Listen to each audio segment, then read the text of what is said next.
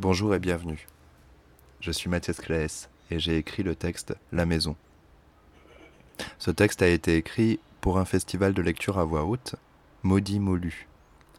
Pour continuer l'expérience, je l'ai enregistré et je vous propose d'en écouter chacun des épisodes. Épisode 8 Tu es allé devant la maison pour fumer une cigarette. Tu entends de manière floue l'arrivée du café et des tasses dans le jardin. La dispute autour du gâteau d'anniversaire semble s'être apaisée, dégonflée soudainement. Tu es toujours mal à l'aise quand tu viens ici, mais c'est bien pour ta fille, elle voit ses grands-parents, même s'ils sont devenus de vieux cons, et ses tantes et son cousin dont c'est l'anniversaire. Tu es une femme d'un peu plus de 40 ans, et tout le monde ici semble croire que tu continues à attendre sagement le retour de ton fiancé, Jonathan, le père de ton enfant, qui a disparu avant la naissance de votre enfant. Disparu, vraiment, évanoui. Pas un mot, pas un SMS, pas un mail, pas un coup de téléphone, plus tard, pas une lettre, pas un signe, rien. Le silence le plus profond. Effroi, panique, doute, sidération, fureur, résignation, rancœur, lointaine mélancolie. Tu es passé par toutes les étapes certifiées. Tu as fait des choix, tu as pris des décisions. Tu as décidé de jouer le rôle de la fiancée abandonnée, encore éplorée et inquiète après presque une décennie, seulement quand tu es en présence de la famille de Jonathan. Tu tires lentement une bouffée de ta cigarette, les lèvres pincées, avec concentration. Le tabac te pique la gorge. Tu laisses ensuite la fumée s'échapper de ta bouche, sans rien commander. Si tu étais morte, la vie s'échapperait de toi comme ça, en volute paresseuse.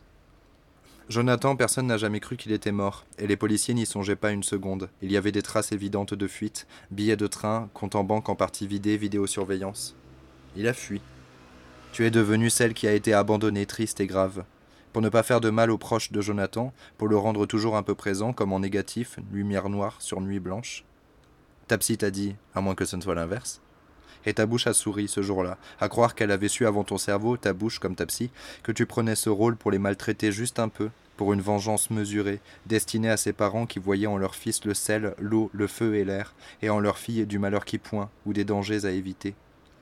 Vous l'avez élevé comme on élevait les héros des contes et des légendes, pour qu'ils conquièrent, pour qu'ils tuent, pour qu'ils asservissent, pour qu'ils règnent. Ça donne ça. Il s'est cru au-dessus de l'éthique, jamais redevable de rien. Il a abandonné sa fille. Ta cigarette s'est finie sans que tu t'en rendes compte. Tu as manqué de te brûler avec le mégot. Tu regardes le sol, avec dureté, la bouche pincée et les yeux rétrécis, quand un bruit de chaussures qui font crisser les graviers te ramène au monde qui t'entoure. C'est l'adolescent. Tu l'as vu à plusieurs reprises ici. Qu'est-ce qu'il a changé? Le cousin du petit dont c'est l'anniversaire. Il est venu en couple pour la première fois. Tu as remarqué tout à l'heure comme il était fier. Ça t'a fait rire doucement. Il te regarde et te sourit, hésite à s'approcher. C'est un peu comme si tu portais malheur ici. Ailleurs, tu fais ta vie, tu vis des amours tristes et des amours lumineuses, comme tout un chacune, mais ici, c'est insoupçonnable. Ils doivent imaginer vivre les volets clos, des voiles sur les miroirs. L'adolescent s'approche, il est grand. Il te demande si ça va, nonchalamment. Oui, tu dis, ça va. Tu ouvres ton paquet de cigarettes. Il te regarde faire. Il en a envie. Tu lui en proposes une, comme on tendrait la corbeille de pain à table, sans en faire toute une affaire. Il hésite. Il attrape gauchement une cigarette, l'allume vite, prend une bouffée trop grande, tout saute. Tu allumes la tienne avec lenteur. Vous restez là, à fumer, sans parler. Au bout de quelques minutes, il te demande Tu crois que c'est quoi le colis que Jonathan a envoyé ici aujourd'hui? Tu secoues la tête.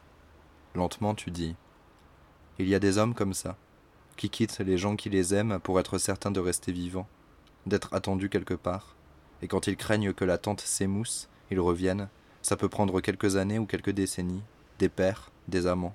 Ils reviennent juste un peu, pas pour le plaisir de te voir, pas par curiosité, juste pour réalimenter la chaudière de la tente, être certain que le feu brûle toujours. Des hommes qui s'assurent qu'ils peuvent rendre les autres tristes, vulnérables, idiots, des hommes déçus par la petitesse du monde. Il doit y avoir aussi des femmes qui font ça, mais je crois que c'est plus rare. Une question d'éducation peut-être? Tu le regardes dans les yeux. C'est comme un défi. Il soutient ton regard. Il dit On devrait rentrer. Merci de m'avoir écouté. Le prochain épisode sera mis en ligne demain.